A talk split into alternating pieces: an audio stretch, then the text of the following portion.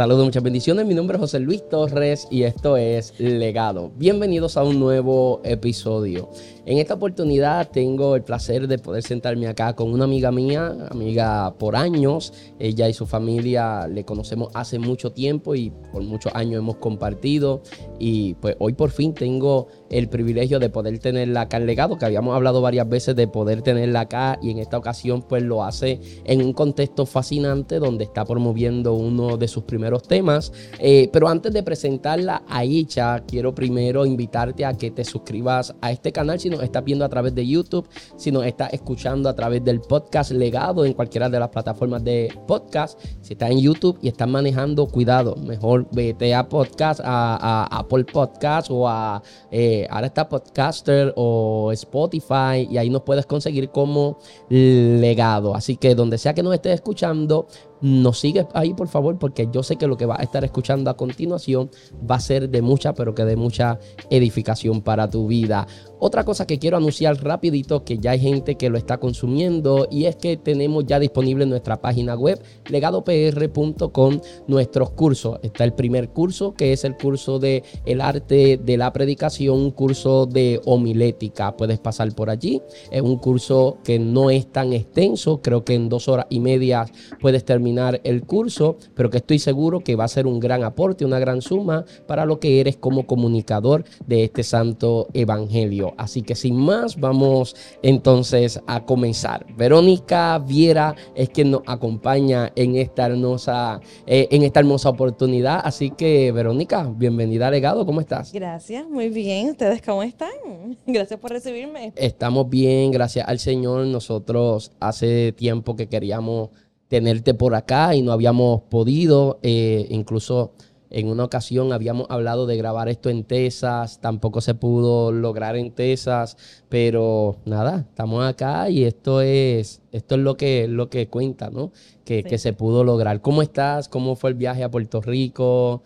Eh, ¿Todo bien? Mira, muchas maripositas, porque hace cinco oh, años, alrededor de cinco años, puedo decir que, que no viajo a la isla y entonces para mí es todo totalmente distinto. Claro. A la última vez que vine, esta vez vine con un bebé en brazos. Ya, ya, ya. El viaje también fue como, ¿verdad? Más delicado en ese sentido, pero estamos muy, muy contentos de que Dios esté dándonos esta oportunidad. No, a veces la gente no, bueno, los que tienen hijos sí no, pero lo difícil, lo complicado que se hace a veces viajar con niños pequeños, con baby, es bien complicado. En estos días yo estaba regresándome a Puerto Rico, eh, no sé dónde estaba, y, en el avión había una muchacha americana eh, y andaba con cuatro niños, pero todos eran todos eran, eh, por ejemplo, habían dos que eran más o menos como de tres, cuatro añitos. Había una baby que parecía de dos, tres meses y otro como de dos añitos.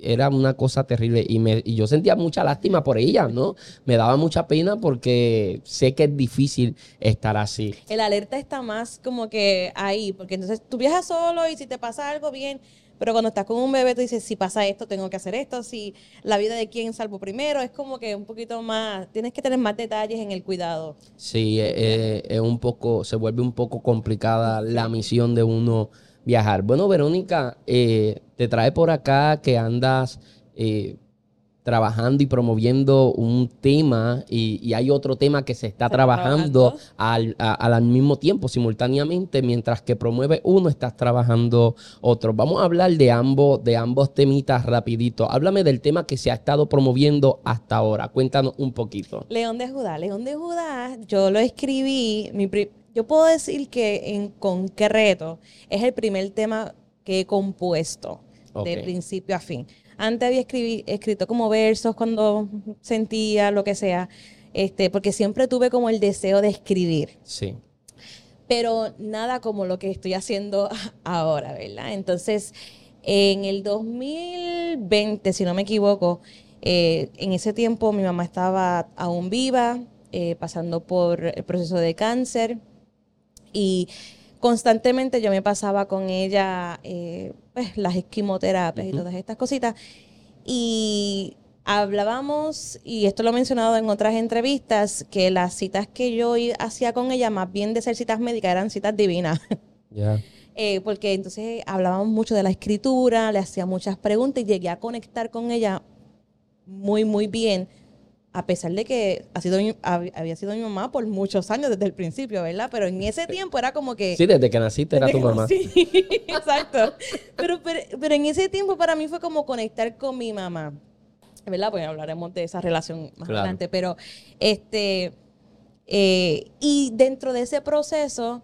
Eh, me interesa escribir, paso por simultáneamente muchos procesos al mismo tiempo, muchos cambios, y entonces acudo a escribir a las escrituras y empiezo a leer las escrituras creo que con una mirada totalmente distinta. No era tanto, ay, porque me tengo que aprender un texto bíblico o porque en la iglesia me están obligando, era como que necesitaba refugiarme en algo. Y mi corazón fue a las escrituras llevada por el Espíritu, porque esto por la carne no es, ¿verdad? Entonces, llegó a Salmo 24, cuando empezamos a leer quién es el Rey de Gloria y mm, dando esa lectura, entonces comienzo a componer León de Judá. Y es como que este mensaje para mí de que yo sé que Él tiene el poder, yo sé que es el que me defiende. Claro. Y tuve la intención de sacar ese tema en ese año y no se pudo. No se logró no se logró. Yo intentaba, buscaba la manera, pero no se pudo. Y recientemente, este, tras otro golpe de la vida, que Dios nos permite pasar, ¿verdad? Eh, decido, ¿sabes qué? Esto está en el baúl de los recuerdos hace mucho tiempo, voy a sacarlo. Y decidí emprender. No tenía una voz que me decía, así dice el Señor, graba ahora. No, fue como que yo creo que esto es lo que debo hacer. Y por ese impulso, llorando obviamente, pues entonces decido sacar León de Judá. Y fue bien retante porque ahora lo tenía que cantar creyendo lo que estaba diciendo. Estaba pasando por un momento de soledad, en un momento de cambio en la familia. Y yo estaba diciendo que él es el león de Judá, que me defiende, que vela por mí, que calma la tempestad, etcétera, etcétera. Pero mi vida estaba hecha un caos. La dualidad de muchos ministros. Sí de muchas veces que subimos al altar y con nuestra boca estamos diciendo una cosa, pero por dentro nos estamos sintiendo totalmente diferente. Totalmente distinto, pero en parte es lo que dice el autor de la carta a los hebreos. Estos héroes que en las batallas se hicieron fuertes y sacaron fuerza de debilidad. Y eh, eh, más o menos eh, es, algo parecido, ¿no? Es lo que pasa. Tú no, uno empieza a ver a Dios cuando te hablan de la fe este, o de creer en Dios yo creo que yo, está la fe, está creer y está saber. Y a veces uno dice, yo le creo a Dios, yo le creo a Dios, o yo sé que Dios lo puede hacer, pero no es lo mismo cuando Dios te dice, te voy a probar, ¿verdad? Y entonces en ese momento era como que bien contrario a lo que estaba viviendo eh, en la parte normal de la vida típica de uno, ¿verdad? Porque en la espiritual se está moviendo algo que tú no ves, que tú no, si no estás en, el espíritu, no porque queramos ser los más espirituales, pero si no estás en esa búsqueda constante, no puedes discernir. Sí. Entonces, León de Judá entró ahí eh, en un crash entre lo que estoy viviendo, lo que estoy diciendo, cómo entonces lo, lo voy a cantar. Y yo decía, ¿será este el momento? ¿Será esto lo correcto? No deberíamos estar predicando lo que vivimos y no deberíamos cantar lo que vivimos. Y era al revés, era como que totalmente no estoy viendo lo que Dios habló, pero tengo que declarar lo que Dios habló. Entonces, volví al pasado y recordar los, los, temas que viví con mami, lo que me decía Verónica, porque mami tenía una enfermedad, eh, bueno, mortal, ¿verdad? Este, eh, no, no, no digo que el cáncer la venció, era el tiempo de Dios para ella, pero sí tocó todas sus fibras, ¿verdad? Y hasta el último momento ella declaró la fe y que Dios la iba a sanar. O sea, ella decía, momentos antes todavía seguía declarando, a mí Dios me va a sanar. Y vimos la sanidad en un aspecto totalmente distinto, no en la, la, terrenal, pero sí en la espiritual, ¿verdad? Porque ahora mismo, sabemos que ella no está sufriendo y no hay cáncer este, que la pueda tocar. Entonces cuando empecé a trabajar el tema, era como que tocar las puertas de recuerdos de que, espérate, mami, como que me habló de esto hace muchos años atrás, este, en ese tiempo también estaba en los primeros meses de mi embarazo. los cuales hormonalmente, emocionalmente, estaban... Para el proceso de tu mamá me dice. Eh, no, no, para cuando empecé a sacar Ah, León de para Judá. este, ok, ok. So, era, era como que voy a sacar León de Judá, pero entonces estoy recordando lo que viví con mami, quiero sacar este tema, estoy pasando por un embarazo, había un golpe familiar también en, en- en el mismo entorno, había muchos cambios y era como que, como yo lo que estoy cantando, Sí, pero es interesante porque en un proceso se produce, se, ok, en un proceso nace la letra de León de, de Judá. León de Judá. Y en otro proceso se produce lo que es León de Judá como tal. Y podemos concluir, ¿no? Que definitivamente hay procesos que llegan a nuestra vida para impulsarnos a nosotros a producir o a que avance aquello que estaba detenido, aquello que estaba O que- estancado o de alguna manera. Que tú no, que tú no, o sea, a veces uno dice, yo no creo que yo pueda hacer eso. Y descubres que ah, lo puedo hacer Y no es que lo puedas hacer, es que lo haces en tu peor momento. en el peor momento. No lo haces cuando mejor te va. Quiero ser clara. Y eso, te ponía y eso te ponía a pensar de qué era capaz, qué era de- capaz de hacer en la gracia de Dios Sí. cuando todo estaba bien. Y quiero aclarar, León de Judá fue creado y producido en los momentos más duros de mi vida. O sea, no, no puedo decir, ay, León de Judá lo estoy cantando porque lo vi. Es que lo estoy cantando sin aún verlo concretamente. ¿Me- ¿Tiene Claro. sentido lo que estoy Sí, diciendo? sí, lo- para mí sí. Y, y, bueno, ahora mismo para los que se estén preguntando eh, eh, del tema, el tema está en la descripción ahora mismo de este vídeo que ustedes están viendo o los que nos están escuchando a través del podcast. Eh, así mismo, León de Judá lo encuentran en YouTube, pero los que nos están viendo, después que terminen la entrevista, o pueden pausar la entrevista, escuchar el tema y, Y regresar regresar. acá, eh, el link está aquí abajo ahora mismo. ¿Qué, ¿Qué habla León de Judá? ¿Qué dice? Porque eh, hemos hablado del proceso que está alrededor, de cómo se compuso, de cómo se produjo, eh, aunque no hemos entrado mucho en la producción, pero de eh, los procesos que funcionaron como plataforma para que León de Judá llegase a, a- a darse. ¿Qué dice la letra de León de Judá? Si pudieras quizás resumirlo. Que Dios no cambia aunque todo cambie. Él llega a un lugar, él gobierna su reinado, su potestad, su poderío, su soberanía. Él, la esencia de Dios, es, es y será, no importa Claro. lo que está alrededor. Y cuando tú pasas por ese momento más duro, tú recuerdas, Él es alfa, Él es omega, o sea, Él es el principio el final. Él es el fuerte en batalla, Él es el que pelea por mí. Entonces, resumida, resumido, podemos decir, todo puede desboronarse, pero Él sigue siendo Dios. Nada, nada cambia Claro. de Él, aunque mis circunstancias cambien. Por lo tanto, me da la fe y la esperanza que aunque mi vida esté tal vez ahora mismo hecha un caos, la palabra que ya Él dijo desde la eternidad se mantiene firme, no cambia. Definitivamente, Verónica. ¿Cómo fue la, la- la- el proceso de producir el tema, tu primera vez grabando un tema, eh, estar ahí, vivirlo? Eh, hay cosas que uno se le imagina de una manera y cuando uno las vive, las vive de otra manera. el ejemplo más reciente es cuando entraste aquí al estudio. Y no lo dije de esa manera. cuando, cuando entramos al estudio, Verónica dijo, wow, qué diferente, porque en video se ve más amplio. Y yo, sí, esto es, esto es chiquitito aquí. eh". Podemos- aquí ponemos las cámaras de una forma que, que parece esto un mundo. inmenso, Sí, sí, esto parece un inmenso. mundo.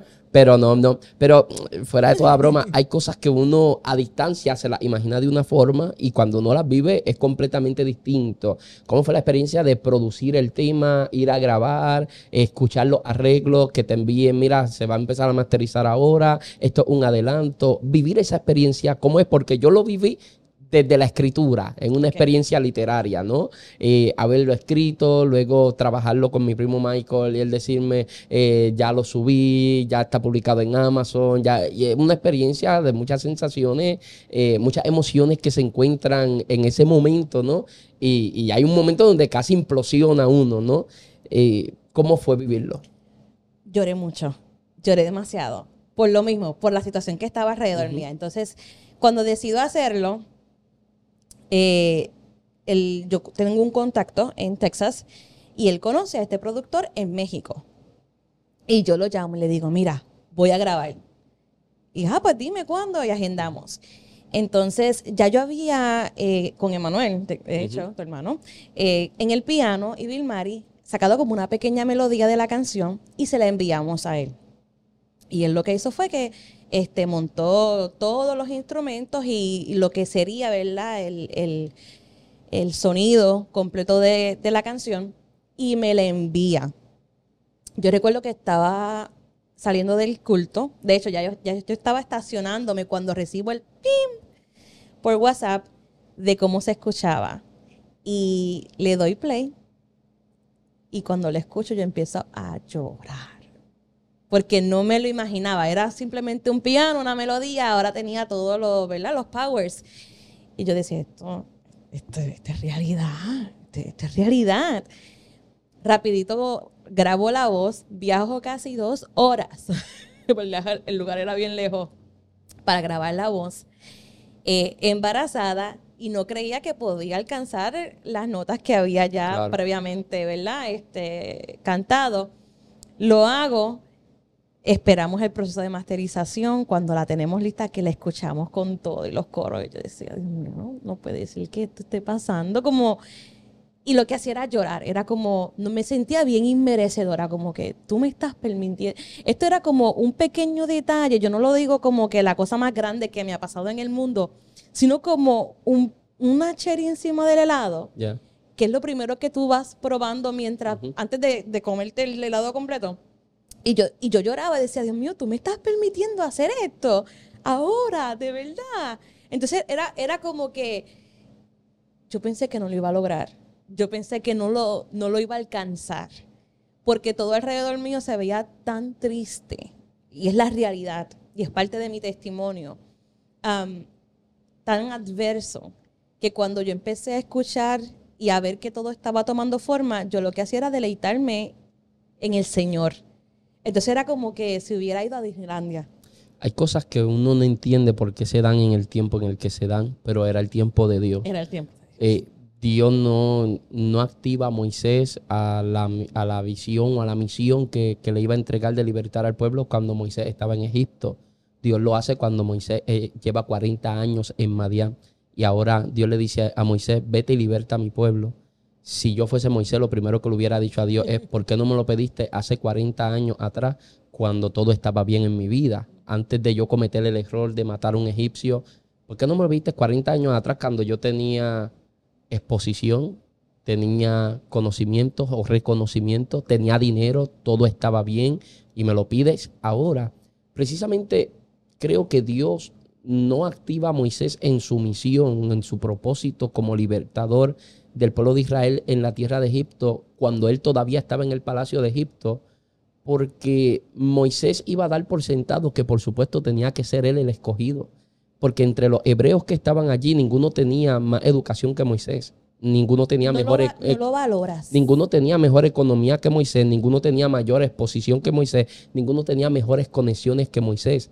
Ahora, 40 años después, después de un asesinato, después de ese momento de inflación en su vida, ahora que él siente que ya no le queda nada, Dios le dice, no, ahora que lo voy a hacer, lo voy a hacer contigo. ¿Para qué? Para que tú comprendas que lo que voy a lograr en ti y a través de ti no tenía que ver con tus recursos, no tenía que ver con tu dinero, no tenía que ver con tu nada, exposición nada tuyo. tenía que ver con mi gracia. Y esa es mi gracia. Mi gracia hace como quiere, con quien quiere, como quiere, porque Dios es soberano. Y rompe con muchas inseguridades también, porque aunque uno cree que está en un buen tiempo para alcanzar cosas, eh, hay inseguridades bien escondidas dentro de uno que se descubren cuando Dios te procesa. En este caso, eh, yo decía, no, pero es que yo no, ya yo, o sea, yo no tengo las cualidades, yo no tengo el talento. Te pierdes mucho valor hasta en ti mismo, en lo que Dios ha creado en ti. Y yo decía, es más, cuando yo escuchaba a veces la- la- el tema, ay, como que esa voz a mí no me gusta.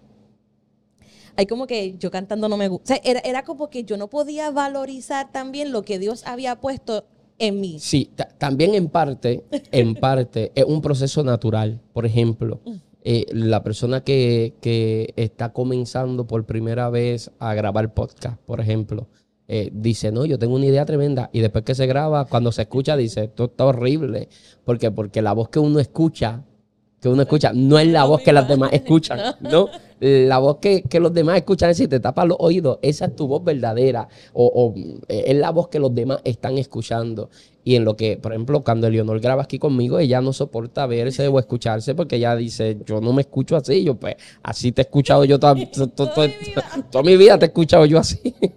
y así te oyes tú todos los días. Eh, eh, so, lo mismo pasa con, con los libros. Por ejemplo, cuando eh, estuvimos con José Luis Navajo, que le hicimos la entrevista acá en Legado, una de las cosas que yo le pregunté a José Luis Navajo fue, luego que terminas un libro, ¿no sientes ese, no sientes ese arrepentimiento de haberlo publicado muy rápido porque ahora se te ocurrió algo que crees que hubiese sido tremendo agregarlo como un capítulo o agregarlo a uno de los capítulos ya escritos?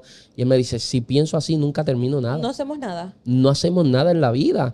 Y, y- y yo creo que está en parte, aparte de todos los procesos que estabas viviendo simultáneamente, eh, está ese temor que es completamente natural, Natural. ¿no? Es completamente natural. Y que estamos, vuelvo y repito, no es por ser los más espirituales, pero somos de carne y hueso. Entonces, tú estás, está la parte que Dios está tra- eh, transformando en tu vida espiritual, pero también Dios quiere trabajar en lo, en lo tuyo, en lo como tú eres naturalmente, tú sabes, las características naturales que van a ser de ayuda y van a influenciarse tanto lo espiritual con la parte emocional, ¿verdad? O, o mental o lo que sea que estés pasando, influyen para el ministerio o para lo que Dios te quiera utilizar. La gente piensa que tenemos que ser 100% espiritual o, o no puedes tener nada de la carne para trabajar. No, Dios necesita tu todo, ¿verdad? Y creo que cuando tú comienzas a tirarte proyectos de esta manera, tú vas descubriendo, ah, espérate, esto puedo mejorarlo, esto, esto encaja, esto no es.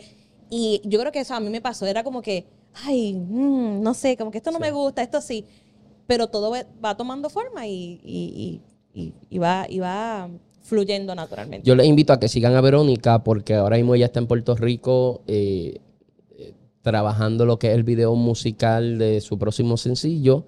Y, bueno, tiene que seguirla, no podemos decir más nada por el momento, pero tienen que seguirla en todas las plataformas de música, en todas las redes sociales, como Verolis. Eh, igual las redes sociales de ella van a estar acá en la descripción. Siga Verónica Viera. Ahora, Vero, vamos un poquito más atrás. Eh, hace un rato nos hablaste acerca del proceso de tu mamá, que ya no está acá con nosotros, partió con el Señor hace ya dos años, Tres. ya tres años que partió con el Señor, qué rápido, ¿no? Y quiero que me hables un poco de tu crianza, porque vienes de una familia ministerial, padres pastores. ¿Cómo fue tu crianza? ¿Desde que naciste ya tus padres eran pastores o viviste la transición de que no sean pastores a que sean pastores? ¿Cómo? Porque viviste varias transiciones. Siendo niña pasaron de Puerto Rico a, a Dallas. Texas. eh, varias transiciones en lo que es el ministerio de, de- de tus padres como pastores, pero que tú los debes recordar porque eres la mayor en tu casa, ¿verdad? Eres la Sí, mayor. soy la mayor. Fíjate. De momento pensé, Jaime Luis mayor. No, no. yo soy la mayor, yo soy la primogénita. No, Sí, después va Jaime Luis y después va Vilmaris. No, Vilmaris Vilmaris que. primero. Ah, es mayor que Jaime Luis. Sí. No, no lo creo. lo siento. Vilma. Lo siento, Este, no, pero, pero es que Vilmaris es mi cuñada, la esposa de mi hermano mayor, la esposa de Manuel. Ajá, cuéntame. So, mis padres no, cuando yo na- eh, nací, todavía no eran, eran Iba a decir cuando yo nazco, ¿verdad? Algo yo, así. yo nunca sé si eso está bien dicho o, na- o no. No sé, estoy, tratando de ser lo más No, eh, pero está, elocuente eh, posible. está, está bien cuando yo nací, eso está bien. Cuando yo nací, eh, todavía no eran pastores. En- tengo entendido que tenían el llamado, pero todavía no lo eran. Yo, yo recuerdo que tenía como, no sé, seis, siete años cuando ellos empezaron a pastorear. Porque ellos empezaron literalmente eh, nosotros, nosotros cinco. Mi mamá, mi papá y mis dos hermanos y yo. ¿Y tú recuerdas cuando lo instalaron? Sí, de hecho yo recuerdo cuando él vio la, la iglesia y caminábamos de naranjito, creo que era Toalta, ¿Pero caminando literal o en carro? literal. Llegó un, hubo un tiempo donde nosotros Pero ¿en qué bajábamos. distancia es esa, Verónica? Sí. Cogíamos mucho pon. ok. Wow, el, pastor llega, el pastor llegaba en pon a la iglesia. Sí. Literalmente nosotros salíamos estoy caminando. voy a buscar aquí eh, si, no me, naranjito. si no me equivoco, era toa alta. Era, o, o toa baja o toa alta. A ver, déjame Yo estoy perdida en el mapa de Puerto Rico. Sí, la no, historia no, de. Puerto Rico, mm, saqué F. No, no, no, no. Pero no, yo no sé, pero yo no te voy a contradecir, No, por no, pero favor. sí caminábamos, literalmente Wow. caminábamos. De, nosotros vivíamos Es que en verdad de- desconozco, desconozco las distancias, pero, pero igual me, me parece Era terrible. lejos. Me parece terrible. Sí, mi papi no tenía carro y si no me equivoco, la casa donde él la compró también así a lo loco. Mi papá siempre ha sido muy impulsivo, papi, te amo. sé que me iba a ver. Este, pero papi ha sido bien impulsivo, entonces eh, él compra esa casa, la iglesia está en otro pueblito y caminábamos y recuerdo que eran curvas no se veía. Y salíamos para el culto, nosotros cinco. Mi hermanito era bien pequeño, síndrome de Down. En ese tiempo él era mucho más pequeño, obviamente, bebé. Y cantábamos, andamos por campos y ciudades, llevando el evangelio que Cristo encomendó. Así era que bajábamos. Wow. Y cuando alguien conocía a papi, ay, está el pastor, nos daban pon y nos llevaban hasta la iglesia.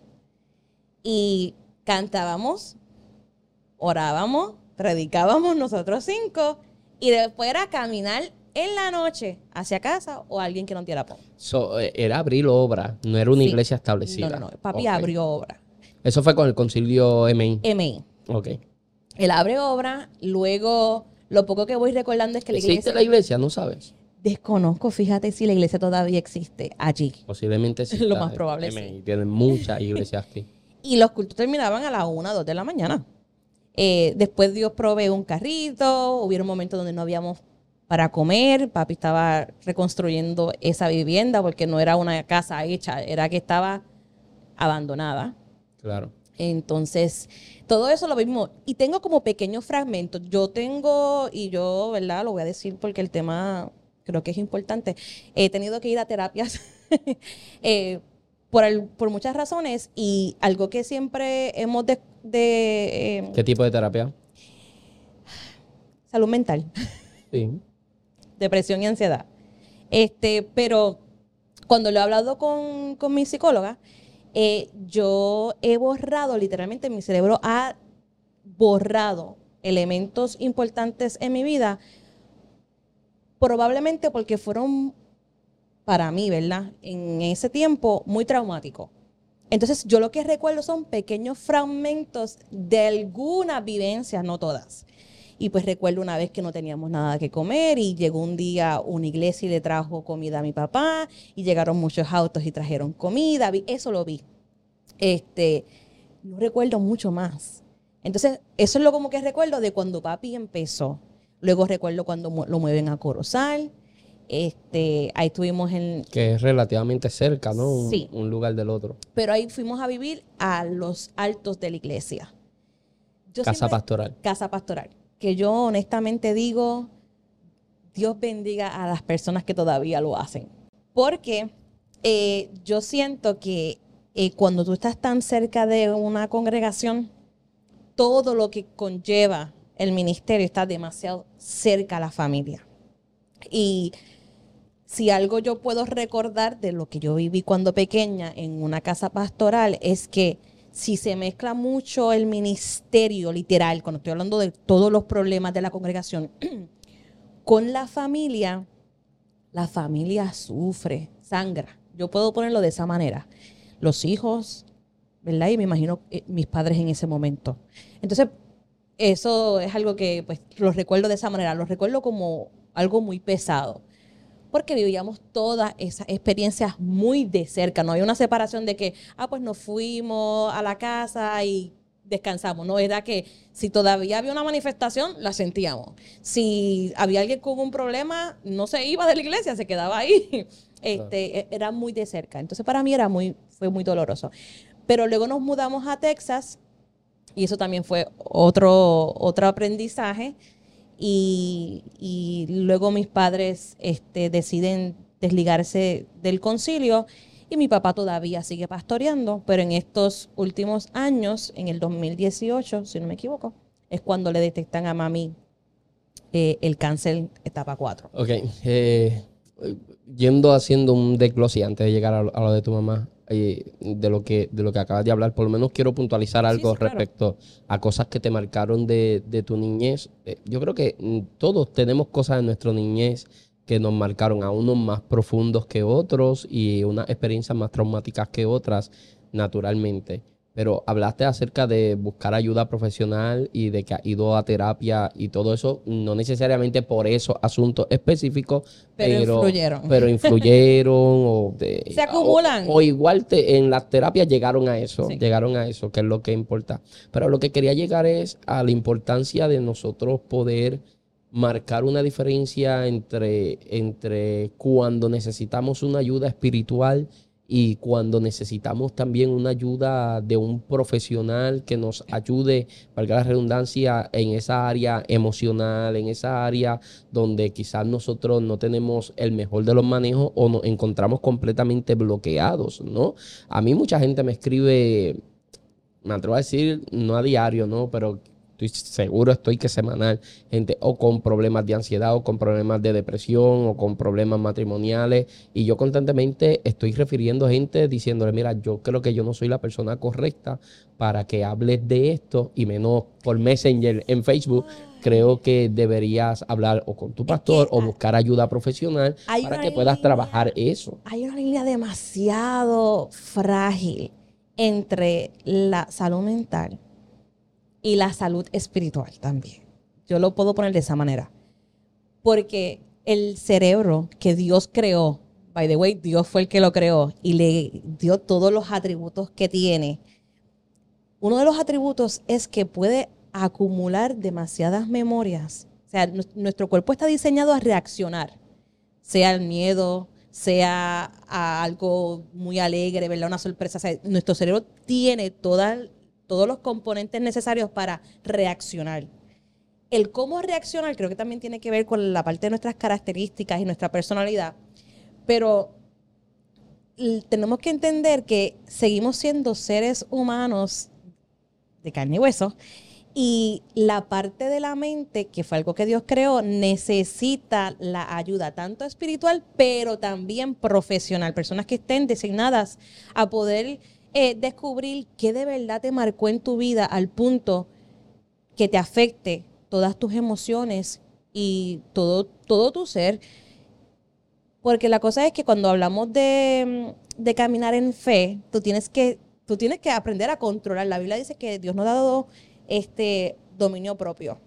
Esas son tus emociones. Estamos, no estamos hablando en la parte espiritual, estamos hablando tu carne.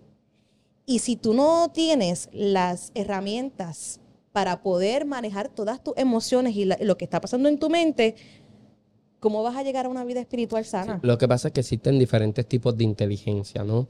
Y, hay personas que, hay personas que son brillantes en ciencia y de hecho esto, esto está comprobado. Si tú miras a los grandes científicos, muchos de los grandes científicos son personas con poca inteligencia emocional.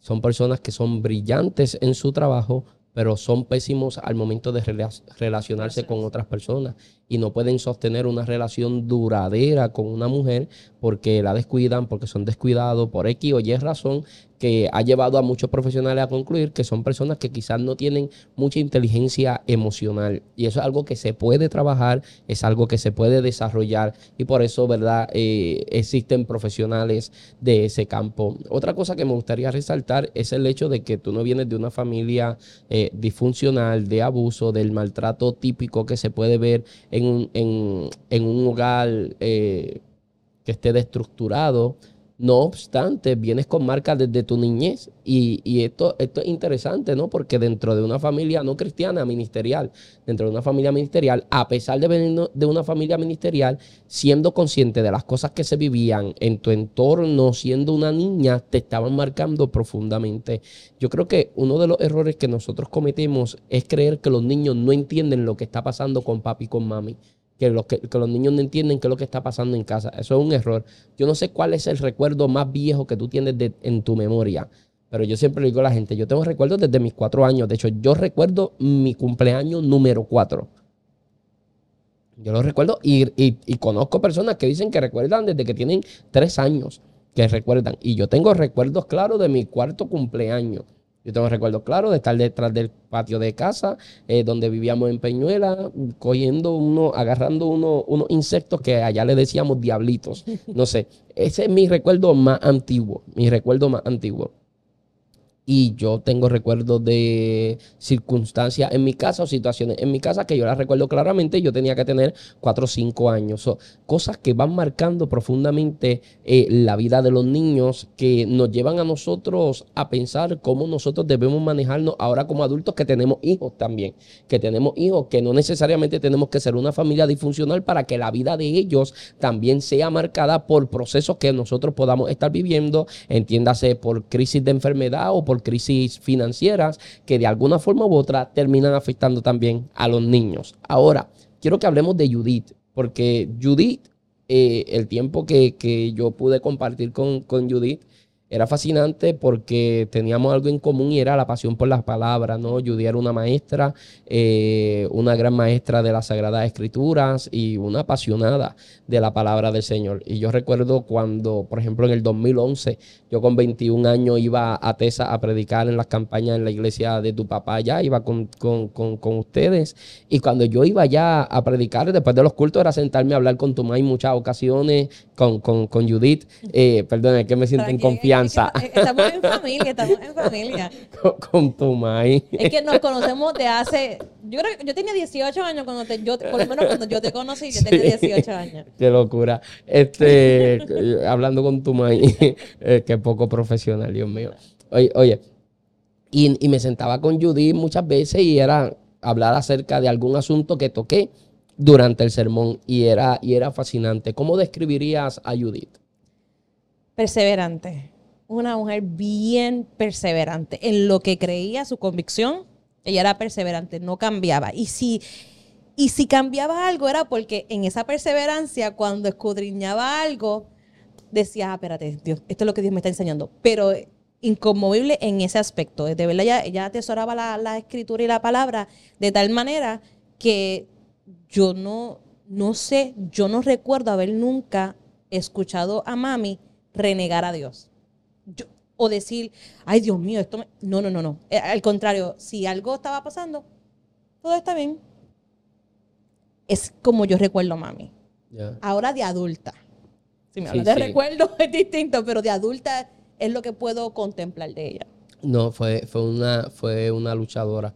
Yo recuerdo cuando, cuando me llamaron para decirme que tu mamá había dado positivo a cáncer eh, y whatever, estaba bastante avanzado cuando se le descubrió. Se le, daban, creo que eran tres meses. Y, vivió mucho más que eso. Casi tres años. Eh, háblame del momento de la noticia y, todo eso. Yo estaba en mi segundo embarazo. Es que a mí me pasan unas cosas en los embarazos. Yo estaba en mi segundo embarazo y había salido. ¿Te operaste para evitar más procesos? Tú sabes que ese es otro tema que se puede hablar en confianza. Porque mi, mi, matriz siempre fue cerrada. Sí, es un milagro. Dios, la abrió en los momentos que quiso. Esperemos en el Señor que la abra de. Que si quieres bendecir, me bendigas de otra manera. sí, sí, no, yo Mari, yo Mari fue tu primer milagro tu primer milagro, tu, tu, tu, niña mayor. Sí, pero en, mi, en, este, en ese Y mi ahijada. Sí, estoy hijada. Es mi ahijada. yo tengo como 500 ahijados. yo creo que ella es la primera. es, una de las primeras, es una de las primeras, sí. sí. yo tengo como 500 ahijados. Eh, estoy como, iba a decir un nombre de una persona aquí que, de una persona en este pueblo que tiene más de 24 hijos. reconocido, reconocido. Los que no son reconocidos no sabemos. No sabemos. No, sabemos. Pues yo soy con los ahijados. Yo tengo ahijados en todos lados. En todas partes. Eh, pero sí, yo tenía mi segundo embarazo y había salido a ministrar a Florida y me llaman y estaban pendientes, porque como estaba en los primeros meses del embarazo, pues no sabían cómo yo iba a tomar la noticia. Y es que la palabra cáncer yo la escuchaba de lejos. Fulano tiene cáncer, fulano tiene cáncer, fulano tiene cáncer. Pero esta vez tocó en casa. Y era como que, cáncer, mami, mami nunca se enferma.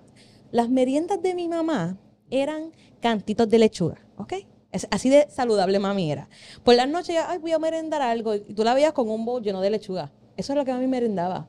Entonces tú no podías entender cómo alguien que se cuidaba tanto y que le era tan fiel a Dios podía tener una enfermedad tan mortal. Era etapa 4 y le había metestizado, matestizado, lo estoy diciendo bien, me corrigen, en todo eh, su abdomen. Metastizado. Metastizado.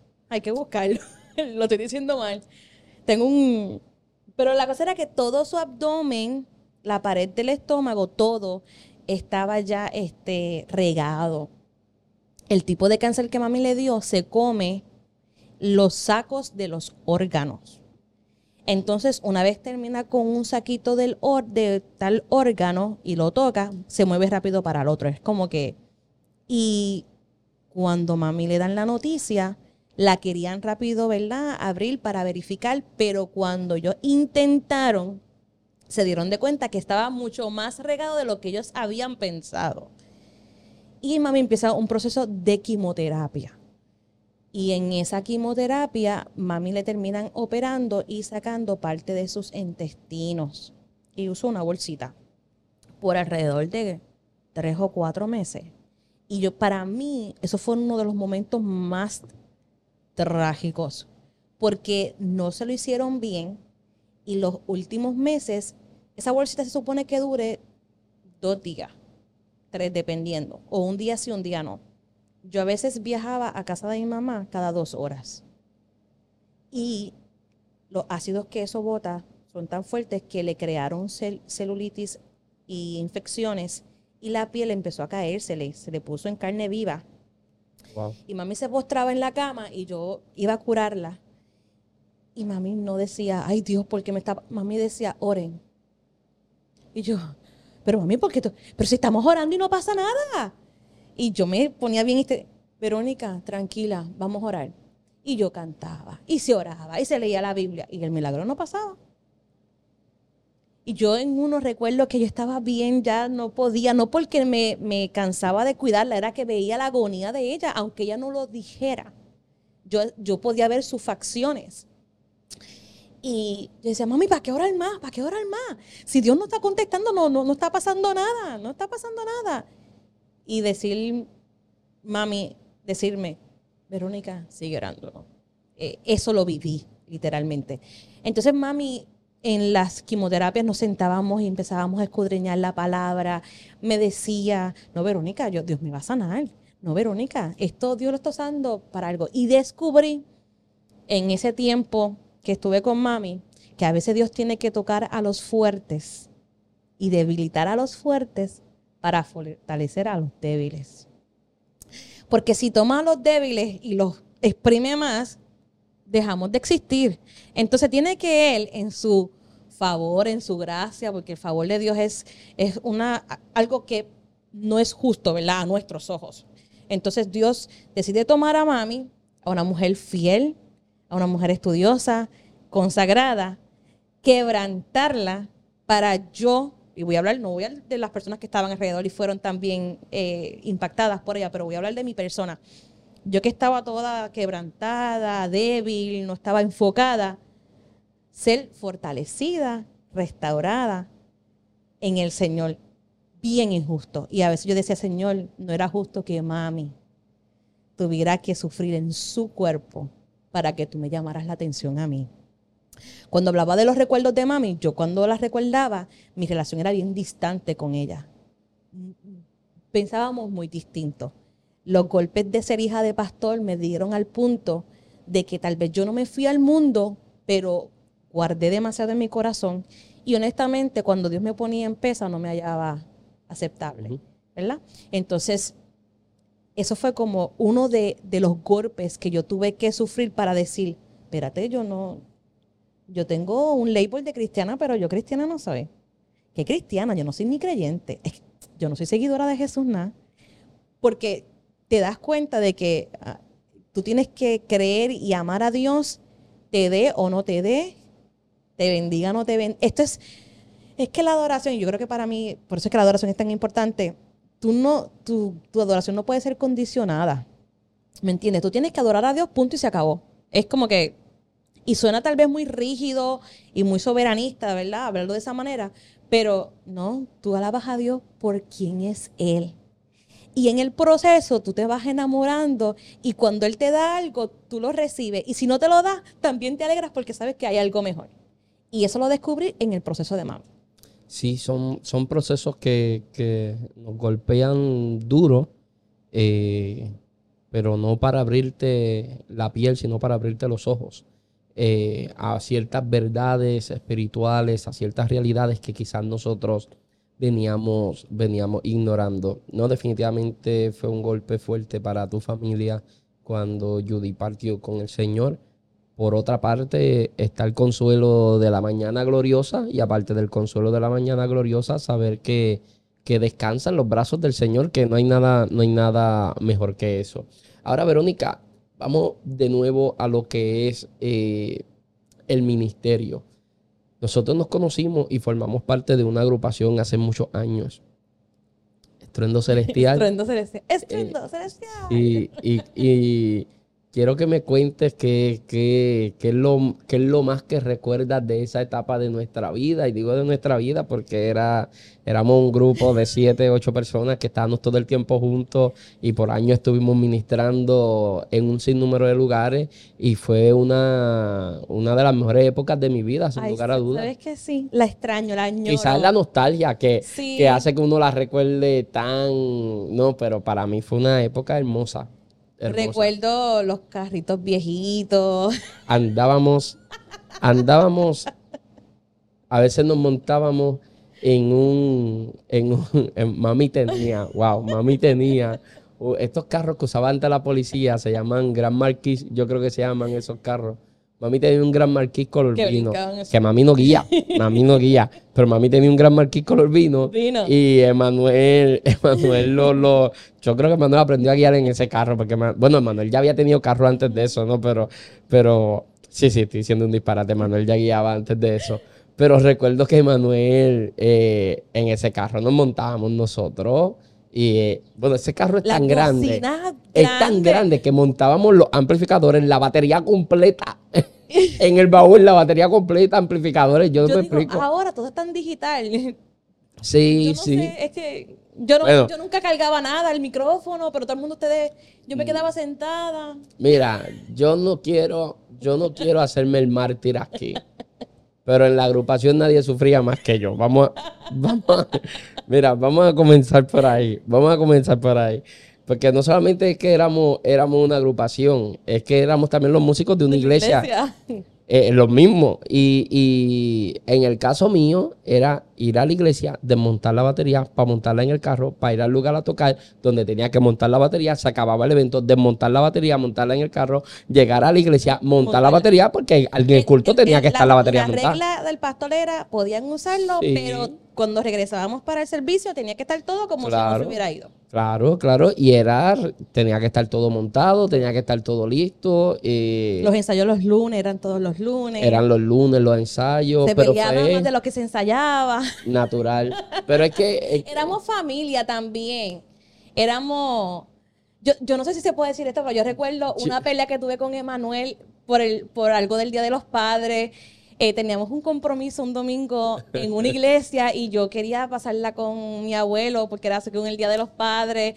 Y. ¿Cómo iba a ser su primer día de los padres si era tu abuelo? No, no, no, que se- según yo quería estar con mi abuelo porque era el día de los padres, si no me recuerdo, era el día de los padres y yo quería estar con mi abuelo y Emanuel, no, que tenemos que cumplir y nos pusimos a pelear. Ya ves, todas las peleas que hubieron ahí. Pero es que, es que ese tipo de peleas son peleas de familia. Mira, yo me, yo, yo me acuerdo una vez. O porque me salí, yo me, me salía, o todavía eh, me salgo fuera de tono y, Verónica, Yo me acuerdo, yo me acuerdo, yo me acuerdo que, que una vez tocamos en un evento en Jayuya y nos quedamos en Jayuya a dormir. sí, Bajamos y cuando nosotros bajamos, eh, yo recuerdo que tú, Emma, Emanuel, faltaron a los trabajos y estuvimos dos días en casa de mami Sí. viendo películas. Yo, yo no sé si tú recuerdas Mira, específicamente eso que yo estoy diciendo, pero yo recuerdo que todo el mundo falta a los Sí. trabajos por dos días por quedarnos en casa de mami Y no viendo películas ah, sin hacer nada. La cosa es que si tú me dices que yo recuerdo, es eso, la parte familiar. Eh, siempre estábamos juntos, en los mismos carros o en las mismas casas o en el mismo... O sea, siempre estábamos unidos, no, no, no nos separábamos, siempre estábamos unidos y especialmente cuando teníamos que eh, ir a algún lugar en específico, nos quedábamos como manaditas, tú sabes. Sí. Nadie se, se va fuera del, Del del grupo. grupo. Todos se quedaban, nos quedábamos juntos. Yo creo que eso fue algo que, que por eso es que nos sentimos tan en familia. A mí me encanta, me, me encantó esa, esa temporada y a veces desearía que, que mis hijas pudieran vivir eso. Ay, sí. Yo deseo que mis hijas puedan vivir eso mismo. Eh, hace poco estaba ministrando un evento de jóvenes y luego salí a comer con el pastor y una ministro que estaba cantando también. Y cuando estábamos comiendo, los pastores me hablaban que cuando eran jóvenes vivían ese estilo de vida. Y mientras él hablaba, yo pensaba nada más en, en cómo nosotros lo vivimos, porque de verdad yo siento que viví la mejor juventud.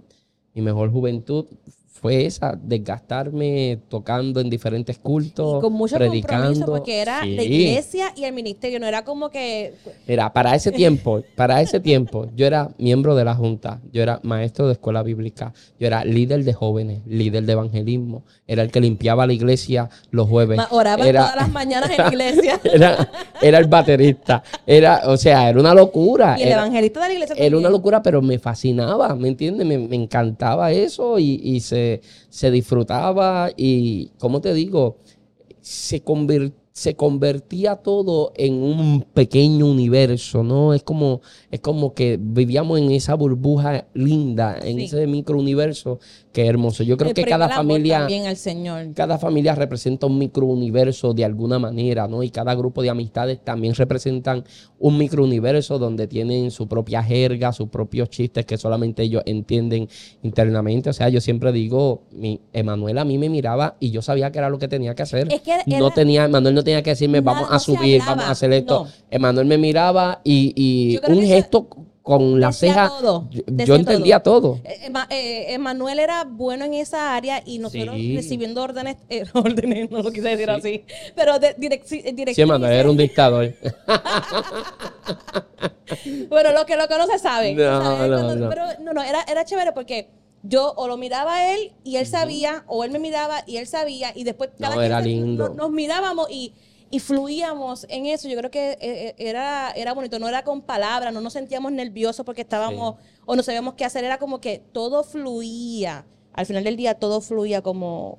No, y eso es, eso, para mí eso es maravilloso. Vivimos un tiempo lindo y estamos de frente a tiempos mejores. Verónica, gracias por estar acá con nosotros en Legado. Quiero hacerte una última pregunta. ¿Qué pregunta no te hice y te hubiera gustado que te hiciera? Esta la estoy pensando desde que me dijiste que íbamos a hacer Ajá. pos- podcast. Y no creo que es una pregunta, era yo decirte a ti. Ajá. ya que estábamos hablando de los procesos de la vida, yo recuerdo que cuando en ese tiempo de Estruendo Celestial, a veces cuando eh, en ese tiempo era, era Emma, tú y yo, que salíamos a, a- a llevarte a ministrar, tú decías, ah, ustedes, yo veo que no oran mucho, pero es que ustedes tienen esa gracia y favor de Dios, y yo, yo oro. Yo dije que ustedes no oraban mucho. No, no, pero, eh, No, no, pero, eh, conecta era con el, con el José Luis de ese tiempo, conecta perfectamente. Totalmente. Pero, pero tú lo decías en esta, eh, lo decías bien bonito, como que, ah, ustedes como que tienen una gracia, el favor de Dios, y, Sí. y yo, yo entiendo que ese es el propósito de Dios.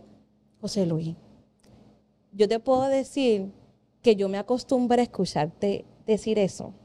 Y en algún momento de mi vida, cuando pasaba algo, ay sí, José Luis decía que Dios, Dios- Dios no había dado, pero lo tomé, De mala forma. no, no, me acomodé a, a ese eso. complemento. Por eso lo, lo- lo tomaste de mala forma en el aspecto de descansar en eso, ¿o no? Ajá, me de- como a ver si te que- entiendo. como- como que me, me acomodé a esa palabra. Tú lo estabas diciendo porque tú veías el fluir de Dios en la vida de nosotros y Dios nos respaldaba a pesar que no éramos de mucha oración y de mucha búsqueda.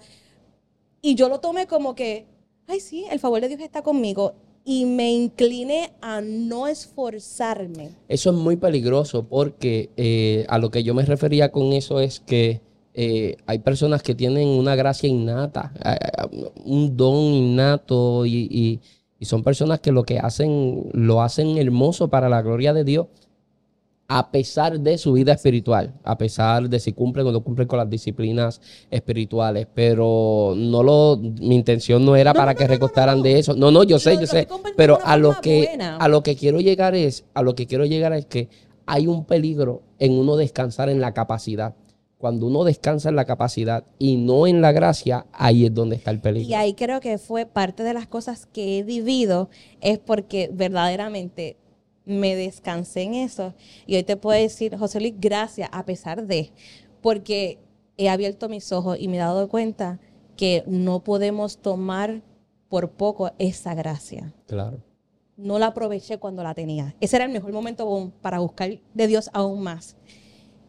Pero nada, lo, yo quería decir, si él me dice algo, le Sí. voy a decir. No, algo lo que pasa es, es que lo, lo- estoy, lo estoy contando de una forma Lo que de pasa que, es que nos estamos, pasado nos años, estamos volviendo adultos. viejos, es lo que pasa, y te voy a explicar. Y ahora vamos para atrás y te digo, Sí. wow, no es lo mismo. Ahora hay, hay que, Dios sigue siendo el mismo, pero Dios está demandando más de nosotros. Claro, claro. Y más en los tiempos que estamos viviendo. Claro. La gloria pasada fue hermosa, bella, preciosa, no, no, no indiscutible. Pero tenemos que seguir creciendo como la luz de la aurora. Y yo quiero decir que ya estamos adultos, José. Hemos crecido, tenemos niños y están creciendo mis niñas y, y es hermoso lo que estamos viviendo. Sí. Pero gracias por estar acá. ¿Cómo te consiguen en las redes sociales? Esta es tu cámara. Verolis, si no me equivoco, Verolis 3 en todas las eh, plataformas, TikTok, que estoy en TikTok de vez en cuando. Eh, ahora tengo mi canal en YouTube y este en Instagram. Poco a poco estamos creando más contenido. Estoy aprendiendo de José Luis. Tienes un podcast. Tengo un podcast que se llama Entre el, cora- entre el espíritu y el corazón. O Entre el corazón y el espíritu, ahora se me olvidó, estoy nerviosa. Este, pero eso mismo, hablo de temas que o tomo un texto bíblico y entonces comienzo a comparar cómo está nuestro corazón a cómo está en realidad nuestra vida espiritual, por lo mismo de poder alimentar ambas ambas partes, eh, la parte Excelente. espiritual y el corazón. Verónica, un millón de gracias. Invito a todo el mundo a que siga a Verónica en las redes sociales, a que se descarguen su música. Eh, ¿Dónde se puede comprar la, la música? En Apple, en Spotify, en todas las plataformas, plataformas musicales está Pero para Leo. comprar, digo para comprar. Ahora mismo tema. todo está en digital, en Apple, en Apple creo que la puedes comprar. Sí, para que apoyen, porque la- yo sé que la puedes escuchar en YouTube, la puedes escuchar en YouTube y el link está acá abajo, pero apoya a este ministerio comprando la canción, eso cuánto cuesta la Yo creo canción. que es 99 centavos. 99 centavos, usted sabe lo que es, usted está recibiendo refrigerio y lo que a usted le cuesta 99 centavos, allá le costó dos procesos para poder llegar a eso, ¿sabe? Eh, y va a ser de mucha, rotos, muchos va, corazones va a ser de mucha bendición a su vida. Así que si esto fue de bendición a tu vida, compártelo para que sea de bendición a la vida de alguien más. Recuerde pasar por legadopr.com y por todas nuestras redes sociales. Será hasta una próxima oportunidad. Dios te bendiga. Excelente.